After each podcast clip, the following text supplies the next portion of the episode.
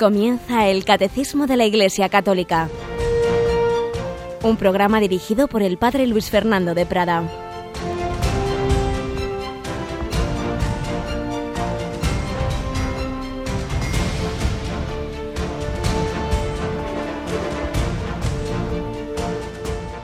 Muy buenos días, querida familia de Radio María. Aquí estamos otra vez en este día de San Bernabé, colaborador de los apóstoles, quizá de esos primeros 72 discípulos de Jesucristo, un hombre amante del Señor, un hombre de fe, un hombre de fe, el tema que estamos tratando en el catecismo y de confianza en el Señor. Estamos en este mes de junio que quiere ayudarnos a poner cada vez más nuestra confianza en Jesucristo. Corazón de Jesús, en ti confío un Jesús que se ha quedado con nosotros en la Eucaristía, fiesta que celebraremos en este mes de junio. Tenemos hoy a Cristina Rubio. Buenos días, Cristina. Muy buenos días, padre. Cristina, ya tenemos preparado, siempre tardamos un poquito, pero ya tenemos preparado un nuevo DVD con una gran transmisión que hacíamos hace unas semanas, ¿verdad? Sí, ya tenemos preparado para todos nuestros oyentes ese DVD con todos los actos de ese viaje tan especial del Santo Padre a Tierra Santa. Así es, esas transmisiones que, Radio María realizó de una manera exhaustiva de todo lo que hizo el Papa en Tierra Santa, pues ya las tenemos recogidas en un DVD. Cuando decimos DVD no, significa con imágenes, sino que no nos caben en un CD y hay que meterlas en este otro formato de DVD. Es el audio, todo el audio tan interesante de todas las intervenciones del Papa y en general de todos los actos, con los comentarios que íbamos haciendo, con aquellas personas tan expertas en Tierra Santa que iban eh, dándonos el contexto de los lugares que visitaba el Papa, etcétera. Todo esto es este último DVD que hemos preparado en Radio María y que ya a partir de las 9 podéis empezar a solicitarlo al 902 500 518, pero está a punto de salir otro CD en este caso en la línea de lo que decíamos del mes de junio, ¿verdad, Cristina? Pues claro que sí, en Radio María se ofrecen muchísimas conferencias y bueno, meditaciones en torno al corazón de Jesús y todo aquel que quiera profundizar y tenerlas pues en un CD todas juntitas para escucharlas pues en meses como este que no pueden estar escuchando todo el día la radio, pues lo pueden solicitar también ese CD sobre el corazón de Jesús. Así es, el año pasado preparamos un primer CD con unas lecciones sobre el corazón de Cristo de un gran teólogo eh, experto en este tema, que es el padre Luis María Mendizábal, del padre Candido Pozo, junto a diversas oraciones, etcétera. Pues bien, ese CD primero, quien no lo tenga, desde luego se lo aconsejamos vehementemente, pero hemos preparado uno segundo, con nuevas charlas y meditaciones que ha habido a lo largo de este segundo año, con también metemos algunas de las horas santas que celebramos el jueves víspera de primer viernes de mes, pues como una manera de llevar a la oración esa doctrina que podéis escuchar en esos CDs. Pues como siempre son eh, regalos apostólicos que os podéis hacer y que podéis hacer a los demás y que ya sabéis, Radio María no se vende nada, vosotros lo solicitáis, os llega a vuestra casa y luego queda a la generosidad de cada uno su donativo. Pues bien, vamos nosotros a entrar ya en materia, como siempre, con un primer, una primera historia verdadera, real, que nos ayude a poner en práctica también la doctrina del catecismo que nos ayude a confiar en el Señor, a confiar en el corazón de Cristo que a todos nos ama.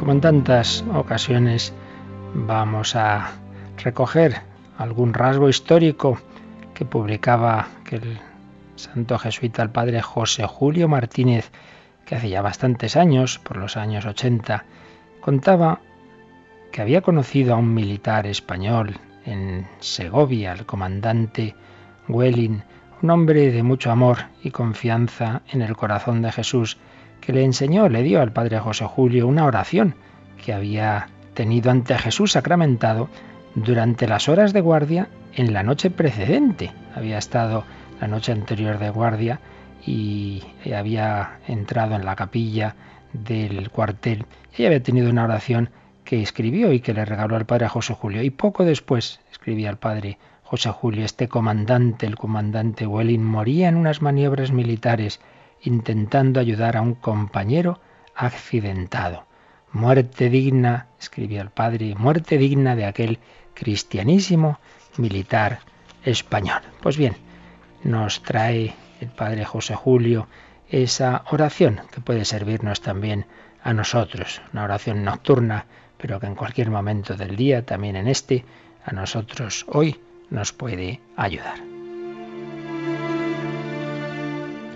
No hay novedad, Señor, tú ya lo sabes, porque nada hay oculto para ti, pero mi obligación es darte la novedad.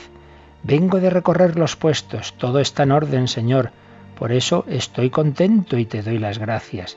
Eso es precisamente lo que tú quieres, que cumplamos nuestro deber. Qué bien lo haces todo, Señor, y qué íntima satisfacción infundes al que cumple como tú mandas. Ya ves que ahora no se entera nadie, solo tú y yo, Señor. Esto llena más que mil alabanzas de los hombres. La noche está clara. Es víspera del domingo de la Santísima Trinidad, que ahora me parece menos misterioso, porque se nota el orden del Padre sobre la naturaleza, tu presencia en el sagrario, y el amor del Espíritu Santo y hasta su inspiración para hablarte. Todos duermen en el cuartel. Qué sabio eres, Señor. A ellos, a los que necesitan descansar, les das sueño abundante. A nosotros, a los que debemos permanecer en vigilia, nos lo quitas. Gracias, Señor. Antes de volver a mi cuerpo de guardia he querido pasar por la capilla. Es un local más de la, es un local más de la unidad y debo vigilarlo. En realidad no hacía falta. Jamás ha existido mejor oficial de guardia que tú. Y tu guardia es permanente, Señor. Desde tu garita del sagrario velas por todos, cuidas de todos. Un día y otro día, una noche y la siguiente. Nunca te cansas de esperarnos. Nunca te quejas de que te dejemos solo. Yo mismo he hecho muchas guardias nocturnas sin haber tenido la feliz idea de incluirte en mi ronda. Perdona mi ingratitud, Señor. Perdona también a los que se turnan conmigo en la guardia y no se les ocurre venir a visitarte para decirte, sin novedad, Señor, y muchas gracias. Yo sí que te doy gracias porque esta ha sido la mejor guardia de mi vida. Creo que nunca la olvidaré. En pocos minutos has compensado el cansancio de un día de mucho trabajo. Además, yo me creía que durante la madrugada era el jefe supremo de la unidad Ahora reconozco que a 50 metros tengo siempre al jefe supremo. Sigue protegiéndonos, Señor, desde tu puesto de centinela permanente. Sigue alentándonos en el cumplimiento del deber, de este maravilloso deber que nos impone la profesión militar. Cuánto te agradezco, Señor, mi vocación de militar. Ya sé que no sueles ver hombres con pistola ante tu sagrario a las cuatro de la mañana. Bueno, sí, viste algunos, hace años todavía más armados cuando profanaron tu Eucaristía y quemaron tus iglesias arrastraron tus imágenes. Perdónales, Padre, eran como los que te crucificaron en el Calvario. No sabían lo que hacían. Pero no quiero ser de los pocos que te visitan a estas horas y con este uniforme. Llama a muchos compañeros míos, como a mí me has llamado. Adiós, Señor, que voy a continuar mi ronda Guarda el sueño de los que duermen y no nos dejes dormir a los que debemos velar. Y un último ruego, que en casa mis hijos den buena noche a su madre. Ella necesita descansar. Hasta mañana, a tus órdenes, Señor.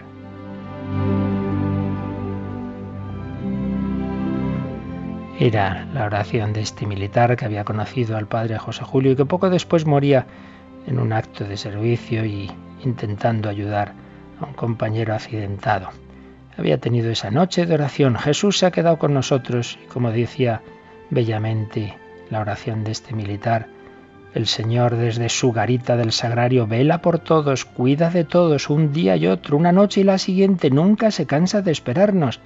Pues demos gracias a Dios de ese gran regalo de la Eucaristía y aprovechémoslo No entras cuando vas por la calle a visitar a Jesús en alguna iglesia para que se ha quedado en el sagrario de adorno, para que simplemente al ir a misa el domingo veamos que está ahí. No, se ha quedado para que hablemos con Él. Pues demos gracias y recibamos con agradecimiento este gran don de la presencia permanente de Cristo en la Eucaristía, que quiere hablar con nosotros en todo momento.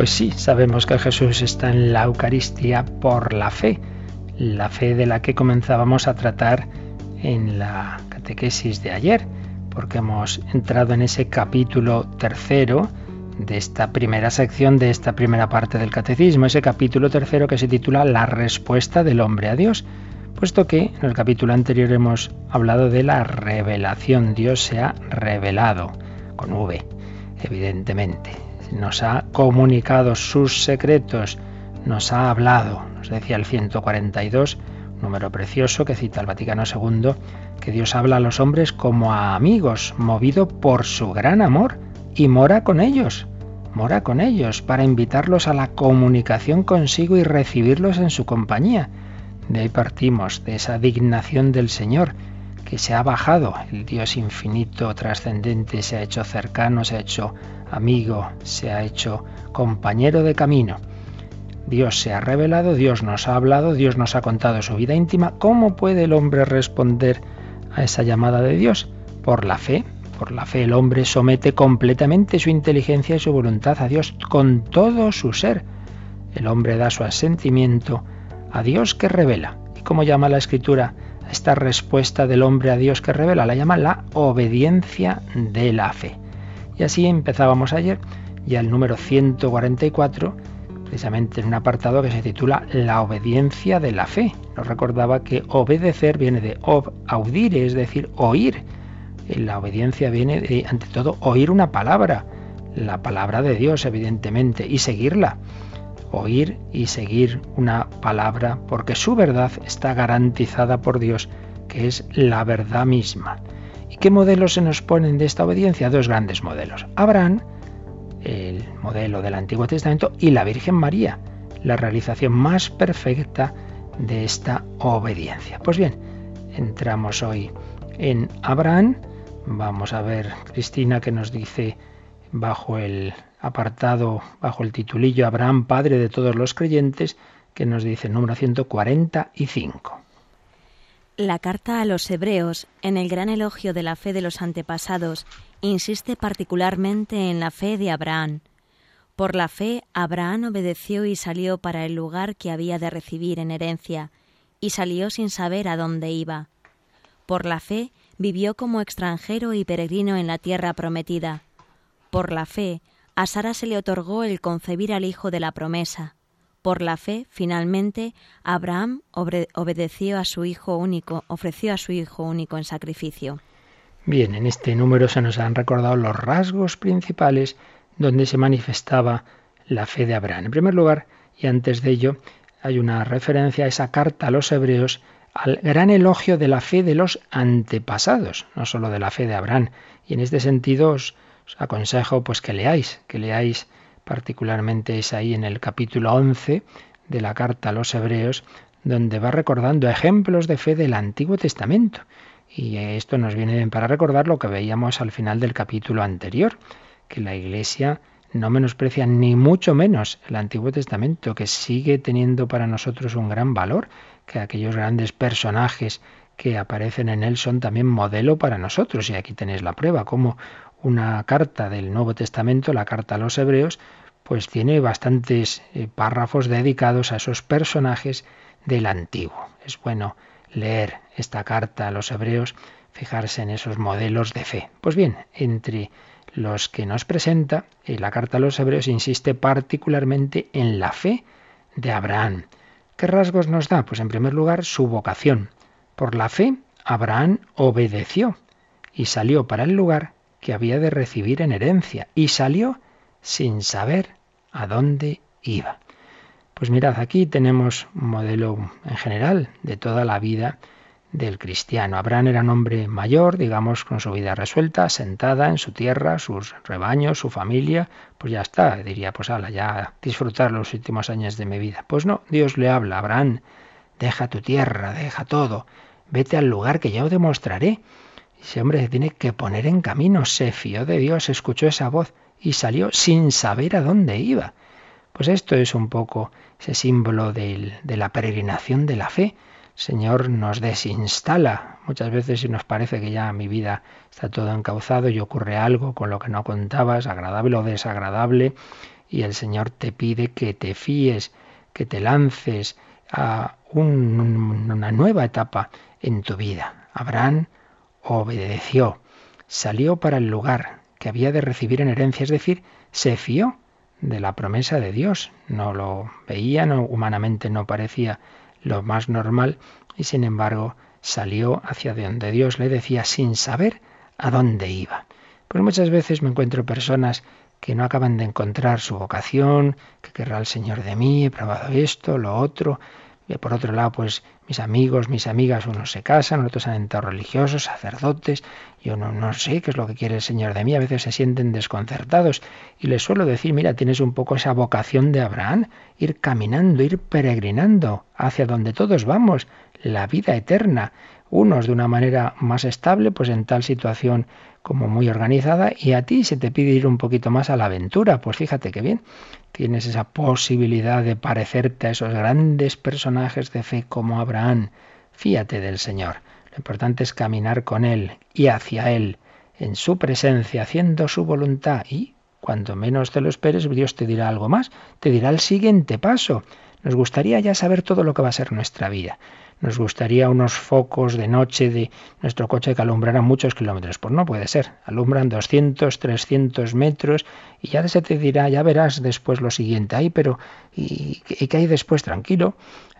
Tú fíjate que Dios te da en cada momento la luz que necesitas para ese momento. Nosotros enseguida, repito, queremos ya tener todo controlado. Pues no puede ser.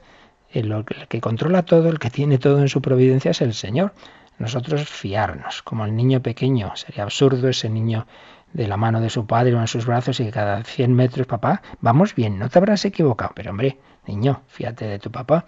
Pues nosotros vamos de peregrinación. No sabemos qué va a pasar mañana. Nuestra vida está en sus manos. Siempre puede ocurrir algo inesperado. Pero fíjate del Señor. Tú no lo sabes, pero Él sí. Entonces vive el día a día entonces el Señor te da luz para hacer lo que tienes que hacer hoy, hoy. Ay, pero ¿y cómo sé yo si Dios me llamará esto o lo otro? Bueno, pues si Dios te llama a esto o lo otro ya te lo dirá. Tú estate en contacto con Él, para que si tiene algo que decirte te enteres, claro. Por eso hay que llevar vida de oración, de lectura de la palabra de Dios, hacer momentos de silencio, conveniencia de un confesor, director espiritual, que nos ayude a discernir para que cuando Dios tenga algo que manifestarnos, pues nos enteremos, claro, si uno está siempre en el ruido, no hace oración, pues es muy difícil que se entere de lo que Dios quiere. Fiarnos de Dios, ir caminando eh, en el día a día, no pretender saber ya todo lo que va a ocurrir en nuestra vida. Segunda idea se nos dice, por la fe vivió como extranjero y peregrino en la tierra prometida. Esto recuerda lo que decía la carta a Dionneto, un famoso documento anónimo de los inicios del cristianismo en que se nos relata de cómo se veía a los cristianos en ese mundo pagano, ¿no? Se decía que en toda tierra, en toda tierra se sienten como extraños, pero a la vez son viven como los ciudadanos de ese lugar, pero se sienten como extraños y peregrinos porque saben que su verdadera patria es el cielo. Pues bien, nosotros también eh, pensémoslo, que estamos de camino, que es que nos cuesta aceptarlo. Cada vez que muere alguien, ay, ay, parece mentira, pero hombre, que, que, estamos todos de paso, que estamos todos de camino, que aquí no podemos estar definitivamente. Ese ejemplo que he puesto más de una vez del aeropuerto. Un aeropuerto es un lugar para estar una hora, dos horas, tres horas, no más. Y lo importante es coger el avión. Y si la cosa se retrasa, si hay problemas con el avión, no hay huelgas y nos pasamos muchas horas, entonces el aeropuerto se convierte en un lugar malo, peligroso incluso, puede haber tensiones, puede haber líos, que dormir en el suelo. Pues algo así, la vida es un aeropuerto para estar un tiempo, unos años, no pretendamos estar aquí siempre. Lo importante es coger el avión que nos lleve al cielo. Pues sintamos también, o pidamos al Señor, mejor dicho, esa convicción, ojalá también la sintamos, esa convicción de que estamos aquí de paso, que somos peregrinos, que eso no quiere decir en absoluto que no nos comprometamos en este mundo y en todas sus realidades, en absoluto, porque precisamente para llegar a la patria tenemos que amar aquí en el día a día, pero sabiendo que la meta está en la eternidad. Por eso la fe va unida a la esperanza, porque nos fiamos del Dios que nos promete una vida eterna, vamos de camino hacia Él.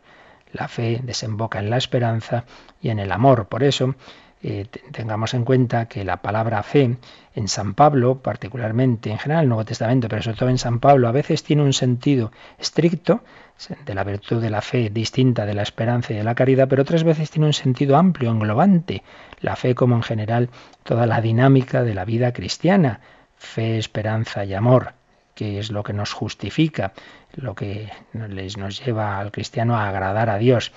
La fe, sentido amplio de la palabra, que aparece también aquí en Abraham, la fe de los patriarcas, esa fe que se convierte en esperanza de una peregrinación hacia el cielo. Tercera frase, por la fe a Sara se le otorgó el concebir el hijo de la promesa.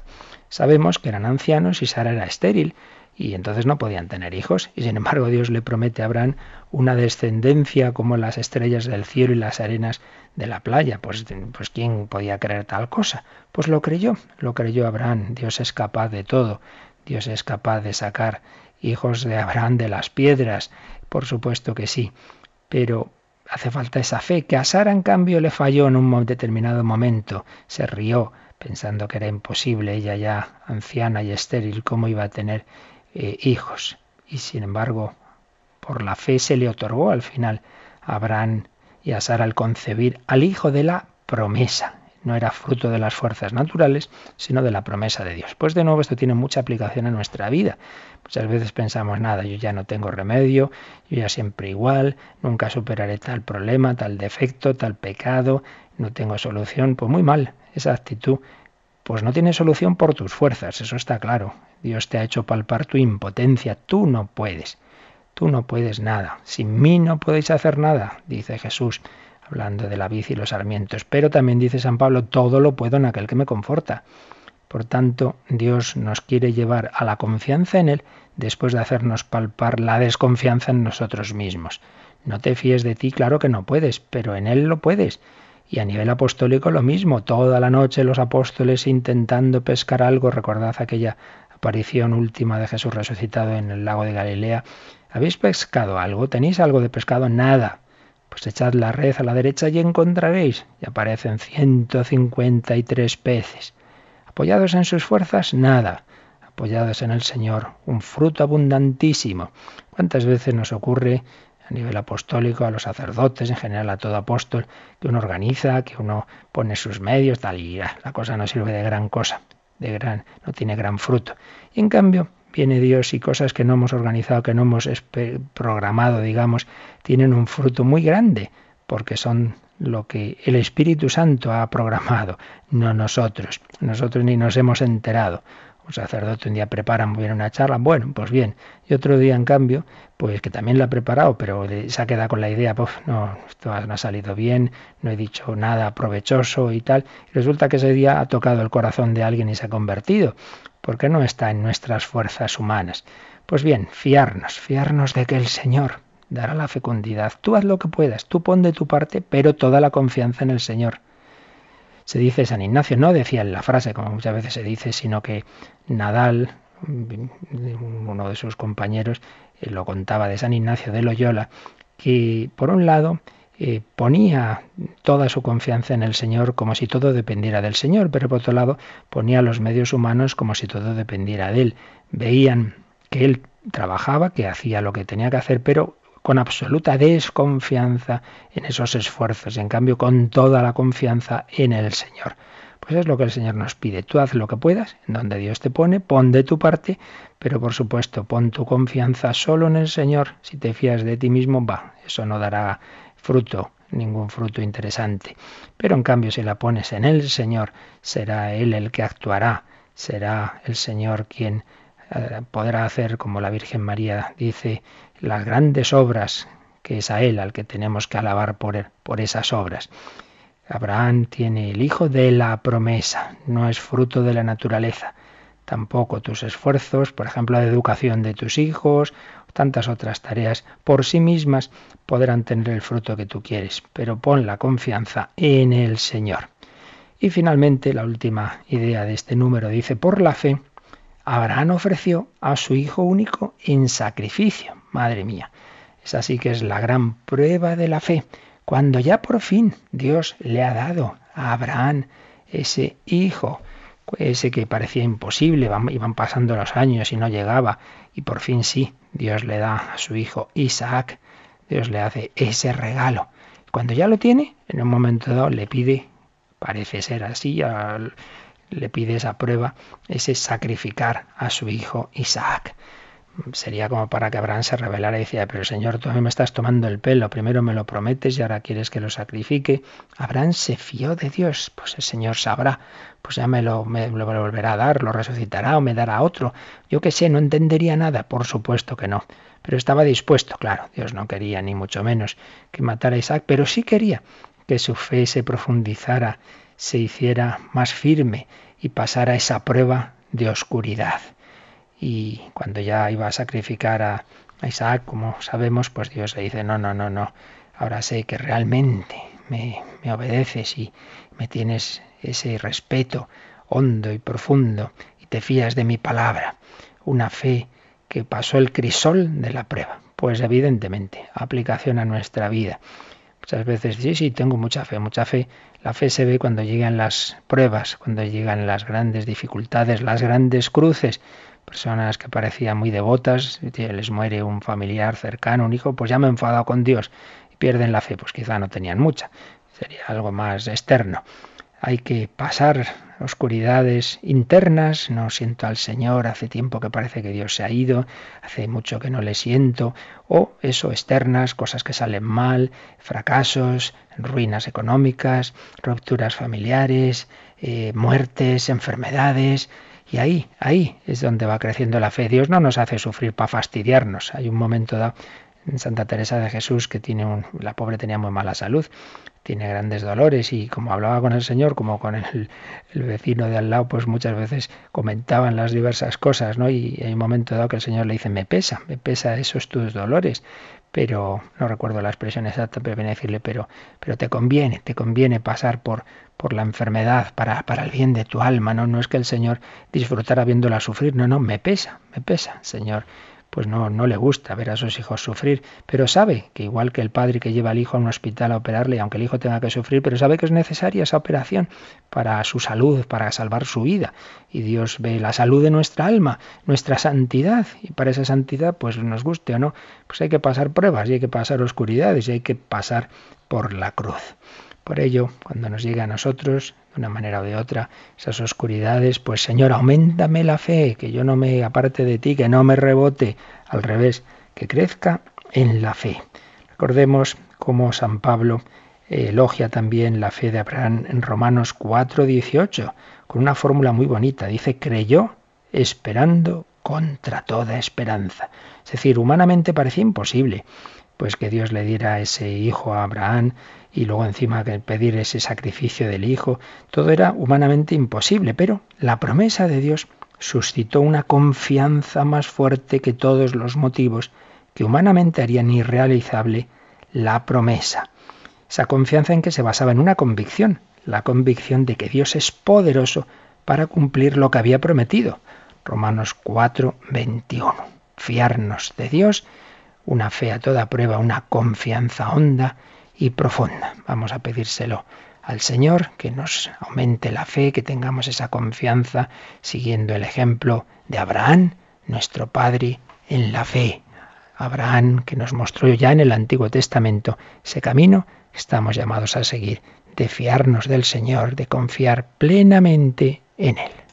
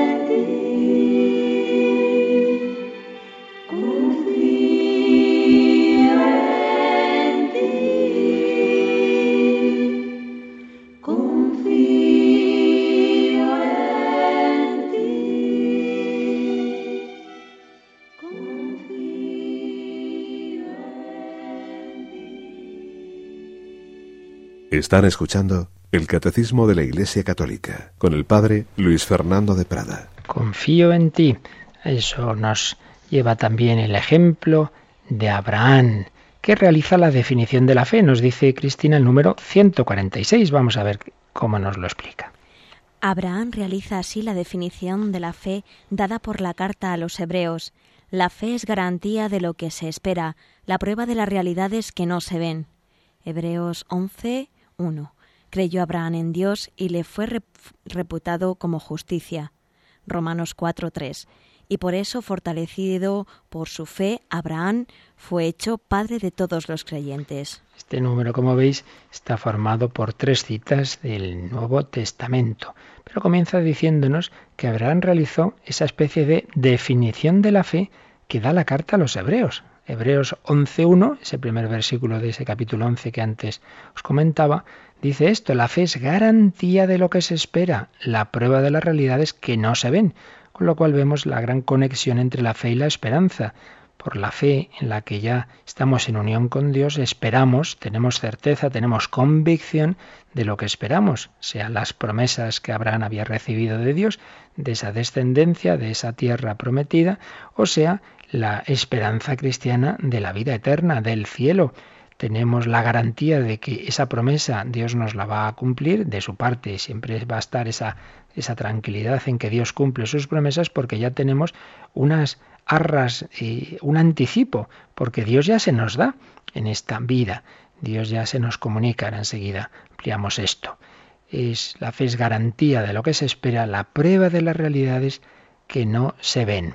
Y también esta cita de Romanos 4.3, creyó Abraham en Dios y le fue reputado como justicia. Aquí se introduce algo muy importante que cuesta entender la mentalidad contemporánea, y es que el acto de fe tiene un gran valor religioso, moral, es un acto virtuoso, como hay un pecado también contra la fe. Ay, ¿qué más da? Unos creen una cosa, otros creen otras, nosotros nos parece, es una cuestión de opiniones que eso no tiene que ver con la moral, que la moral sería hacer el bien a los demás, como si da igual si uno cree o no. Pues hombre, es como si yo te nos conocemos hace muchos años, yo te cuento una cosa y me dices, no te creo, eres un mentiroso. Pues hombre, me ofende, porque lógicamente hay una virtud de la confianza en quien nos habla y nos dice cosas y, tenemos que, lo lógico es que nos fiemos de lo que se nos dice, desconfiar o incluso ofender diciendo eres un mentiroso, pues ya vemos enseguida que está mal. Bueno, pues eso es lo que le hacemos a Dios cuando no creemos lo que nos dice y viceversa. El fiarse de Dios, poner en él la confianza, tiene un gran valor religioso. Esto ya lo veremos con mucho más detalle, el valor religioso del acto de fe y por qué, en su contrario, puede ser pecado el rechazar la fe cuando uno evidentemente la ha podido conocer. Creyó Abraham en Dios y le fue reputado como justicia. Y por eso, fortalecido por su fe, Abraham fue hecho padre de todos los creyentes. Romanos 4:11. Por eso, como recordábamos ayer, incluso en la liturgia de la misa, en una de las plegarias, se dice Abraham, nuestro Padre en la fe. Siempre es bueno relacionar los grandes documentos del magisterio que no quedan ahí en el pasado para meternos en un cajón, sino para volver a ellos. Y lo digo porque esta, esta especie de definición de la fe, de la fe como sustancia, como garantía de lo que se espera, la explicaba, la comentaba el Papa Benedicto XVI en su encíclica sobre la esperanza, preciosa e impresionante encíclica Espesalvi, que repito, no es para dejarla ahí guardada, sino para releer. Y en este momento podemos releer lo que nos habla en el número 7, porque ahí comenta esa carta, ese capítulo 11 de la carta a los hebreos, esa especie de definición de la fe que la une estrechamente con la esperanza. La frase concreta, según el texto original, decía el Papa, es la fe es hipóstasis de lo que se espera y prueba de lo que no se ve. Esa palabra griega hipóstasis significa sustancia. La fe es la sustancia de lo que se espera. Recordaba Benedicto XVI como Santo Tomás de Aquino, pues lo explicaba de esta manera. La fe es un hábito, es decir, una constante disposición del ánimo, gracias a la cual comienza en nosotros la vida eterna. ¿Por qué por la fe ya está la sustancia de lo que se espera? Porque lo que esperamos que es la vida eterna, en sustancia, en núcleo, ya lo tenemos por la gracia. Si el alma está en gracia de Dios, quiere decir que tiene a Dios en sí misma. Por ello, teniendo la presencia de Dios en el alma, teniendo al Padre, al Hijo, al Espíritu Santo, el alma, la razón, se siente inclinada a aceptar lo que ella misma no ve, lo que ella misma no ve. Por la fe tenemos en germen las realidades que se esperan. Tenemos el todo, tenemos la vida verdadera. Por un lado, por tanto, un aspecto objetivo. Por la fe ya está en nuestra alma la sustancia de lo que esperamos, porque esperamos el cielo, que es contemplar a Dios. Bueno, yo ya tengo a Dios, no lo veo, esto en el alma de una manera oscura todavía, pero lo tengo. Es como quien sabe que tiene en su casa un cuadro de gran valor, pero lo tiene en un cuarto cerrado, oscuro, lo tiene, pero no puede disfrutar de él. Nosotros, por la gracia, ya tenemos la vida eterna, pero aún no la disfrutamos como será en el cielo. Pero lo tengo en germen, por tanto, un aspecto objetivo. Tenemos presentes en nosotros las realidades que esperamos. Pero aspecto subjetivo. Esta presencia de Dios en mi alma genera también una certeza subjetiva, porque esa experiencia de Dios me lleva a confiar, a confiar en el Señor, esa actitud interior de que mm, puedo fiarme de, de, ese Señor que ya tengo en mi alma y al que puedo experimentar por la vida de la gracia, por la vida de oración. Os sugiero pues que miréis ese número 7 y cercanos de la encíclica Spe Salvi del Papa Benedicto XVI, que desarrolla esta especie de definición de la fe. La fe es garantía de lo que se espera. Abraham, padre de todos los creyentes. Pero tenemos otro documento en el que se desarrolla este aspecto de la fe de Abraham, más reciente, que es la encíclica Lumen Fidei. Esa encíclica cuya primera, primera redacción la, la tenía preparada también el Papa Benedicto XVI, pero que fue el Papa Francisco quien asumió ese borrador, quien lo completó y quien de hecho le da su autoridad y lo publica como magisterio, es él. Esta encíclica, eh, Lumen Fidei, sobre la fe, que se publica el día 29 de junio, día de San Pedro y San Pablo del año 2013. 2013, pocos meses después de inaugurar su pontificado el Papa Francisco. Pues bien, recordad que a partir del número 8 de esta encíclica nos habla de Abraham, nuestro Padre en la fe. Por ello, la mejor eh, ampliación de lo que nos dice el catecismo, eh, también desde el propio magisterio de la Iglesia, lo que nos dice el catecismo sobre Abraham, lo tenemos aquí en los números 8, 9, 10 y 11. Estos cuatro números nos hablan de la fe de Abraham. Vamos a ver algo de lo que nos dice. La fe acompaña nuestros pasos a lo largo de la historia. Por eso, dice la encíclica, tenemos que fijarnos en el camino de los hombres creyentes. Y concretamente nos fijamos en Abraham, que ocupa un lugar destacado. Dios le dirige la palabra. Dios se revela como un Dios que habla y lo llama por su nombre. Y por ello, primera enseñanza, la fe está vinculada a la escucha, a la escucha. Abraham no ve a Dios, pero oye su voz. De este modo la fe adquiere un carácter personal. Dios no se manifiesta como el Dios de un lugar o vinculado a un tiempo determinado, sino el Dios de una persona, el Dios de Abraham, de Isaac, de Jacob, un Dios capaz de entrar en contacto con el hombre y establecer una alianza con él. La fe es la respuesta a una palabra que interpela personalmente, a un tú que nos llama por, nuestro nombre. Pues primera idea que nos da esta encíclica Lumen Fidei, la fe es la respuesta a una palabra personal, tu vida de fe es tuya, querido oyente, es distinta a la mía y a la de tu hermano o tu amigo. Cada uno de nosotros tenemos una historia personal con Dios, una historia que solo Dios sabe bien, ni siquiera cada uno de nosotros no sabemos todo su contenido. Esa historia que empieza ya en el seno de tu madre, que tiene un momento fundamental si has recibido el bautismo y otras gracias de Dios, la historia personal de Dios. Número 9. Lo que esta palabra comunica a Abraham es una llamada y una promesa. Fijaos, así expresa esa vocación de Abraham, esa primera frase que leíamos en el catecismo de cómo resume las etapas de la vida de Abraham.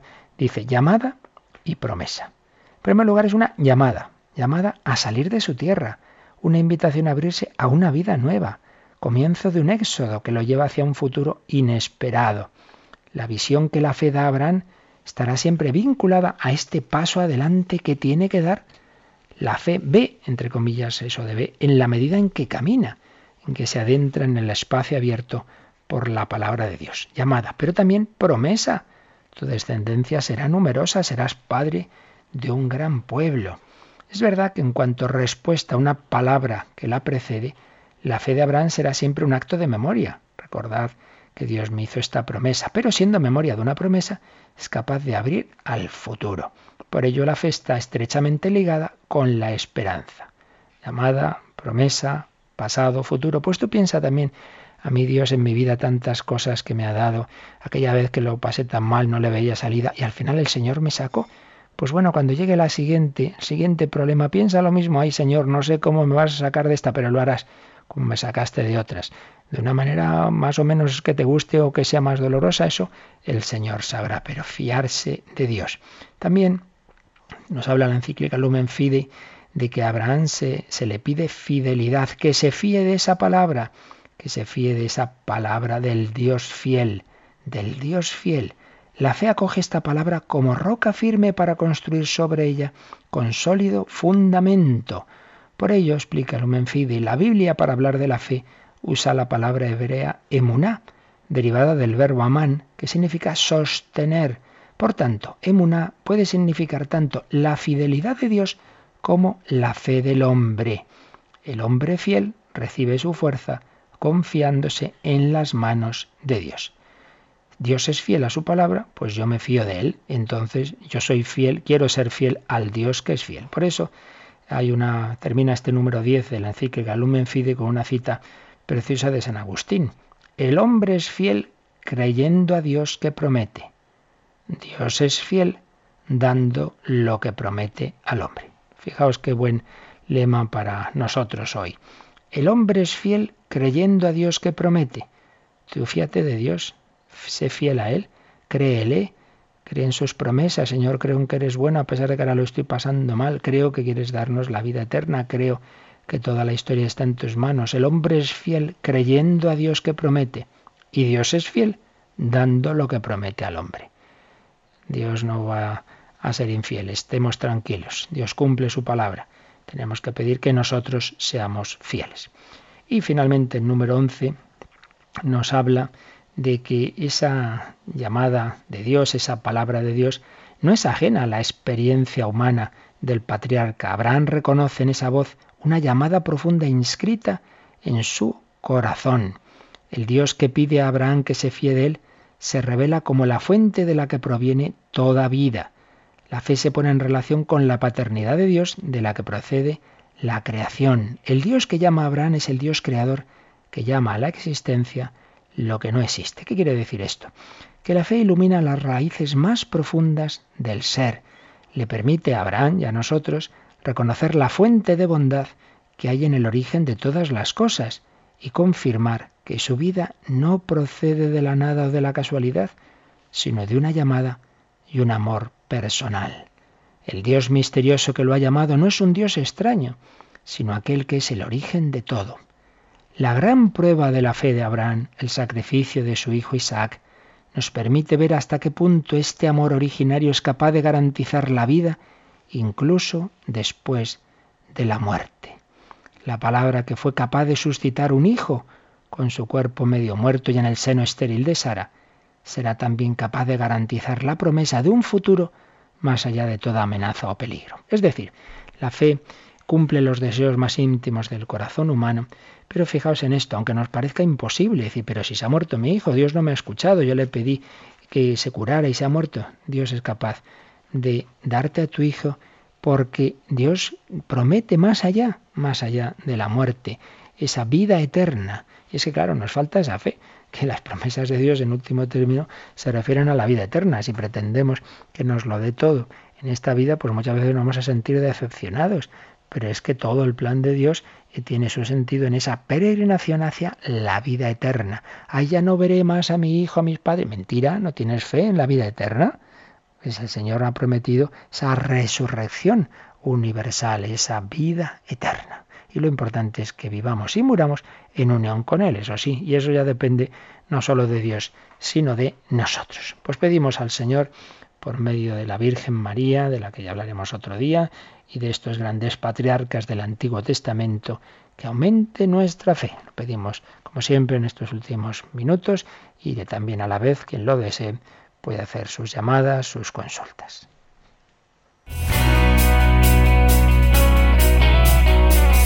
Participa en el programa con tus preguntas y dudas. Llama al 91 153 8550. También puedes hacerlo escribiendo al mail catecismo arroba radiomaria.es. Catecismo arroba radiomaria.es.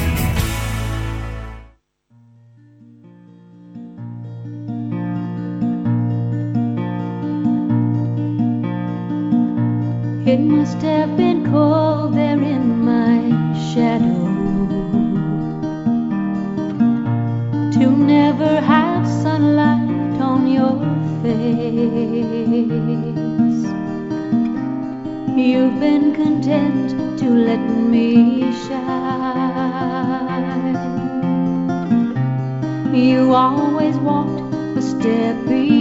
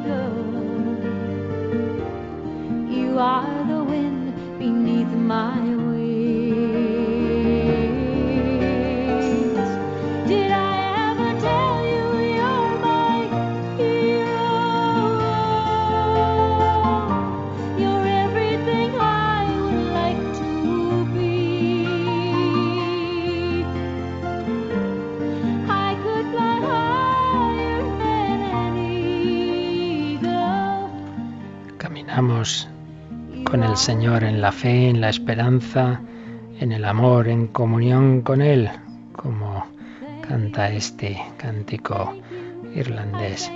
Pues vamos a ver, Cristina, ¿tenemos alguna llamadita? Sí, tenemos una pregunta de María que llama desde Extremadura. Y ella quiere saber si la gente pues ya no tiene obligación de confesarse como antes, porque dice que le resulta muy complicado encontrar a un sacerdote para confesarse.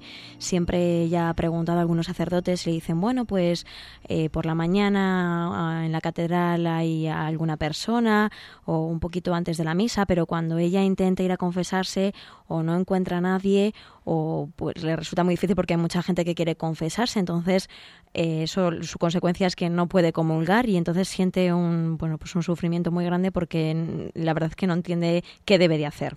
Bueno, bueno. Vamos a ver. En primer lugar, por supuesto que no ha habido ningún cambio, como nos preguntaba al principio, en esas orientaciones de la Iglesia. Todo lo contrario. El Papa insiste un día sí y otro también en la conveniencia de la confesión, en cómo el Señor nos está esperando y, nos anima a los sacerdotes a confesar. Recuerda aquel acto que transmitimos en Cuaresma, en que organizó una celebración penitencial en el Vaticano. Él fue el primero que se confesó y pedía que en las diócesis hubiera 24 horas seguidas de confesiones. Por tanto, como orientación de la Iglesia sigue siendo la misma. Por un lado, la necesidad de la confesión cuando tenemos pecados graves, cuanto antes, por supuesto, pero segundo, la conveniencia, de aunque no haya pecados graves, nos hace mucho bien la confesión frecuente.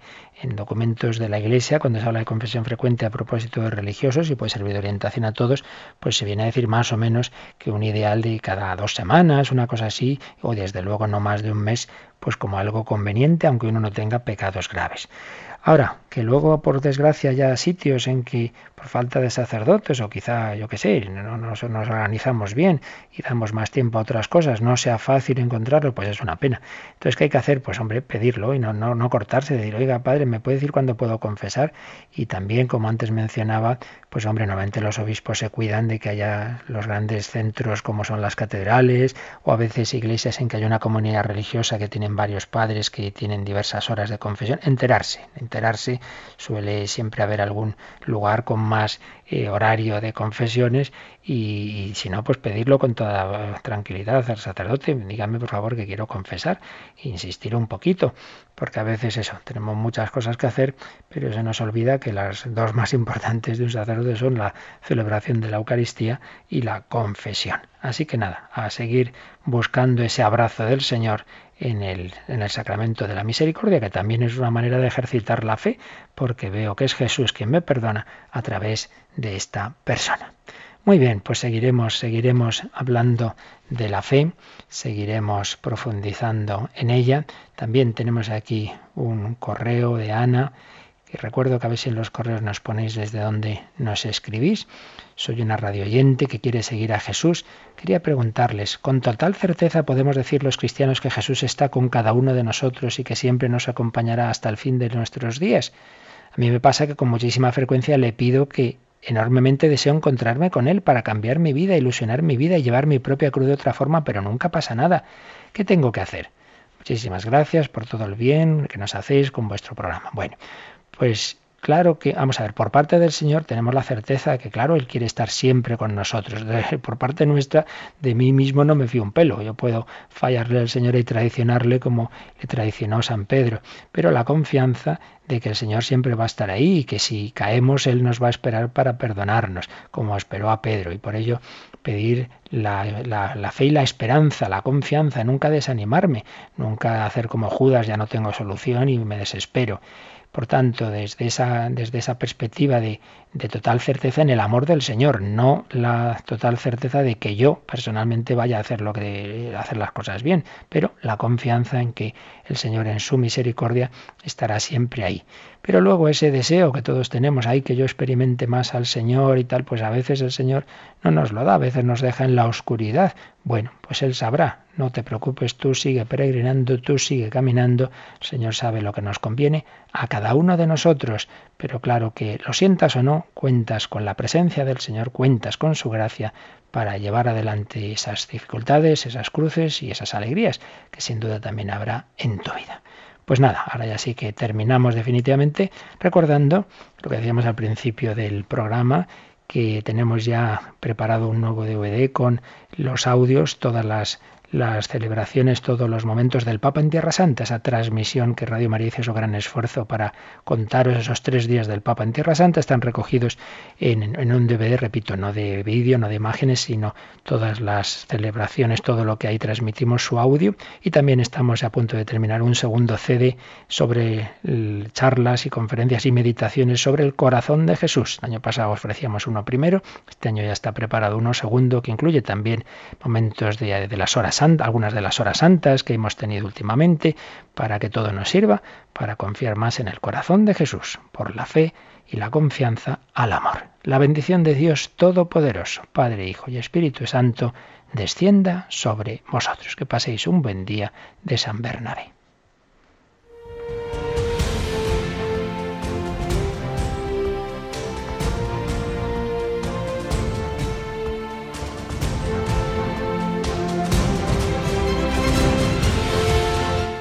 Han escuchado en Radio María el Catecismo de la Iglesia Católica, un programa dirigido por el Padre Luis Fernando de Prada.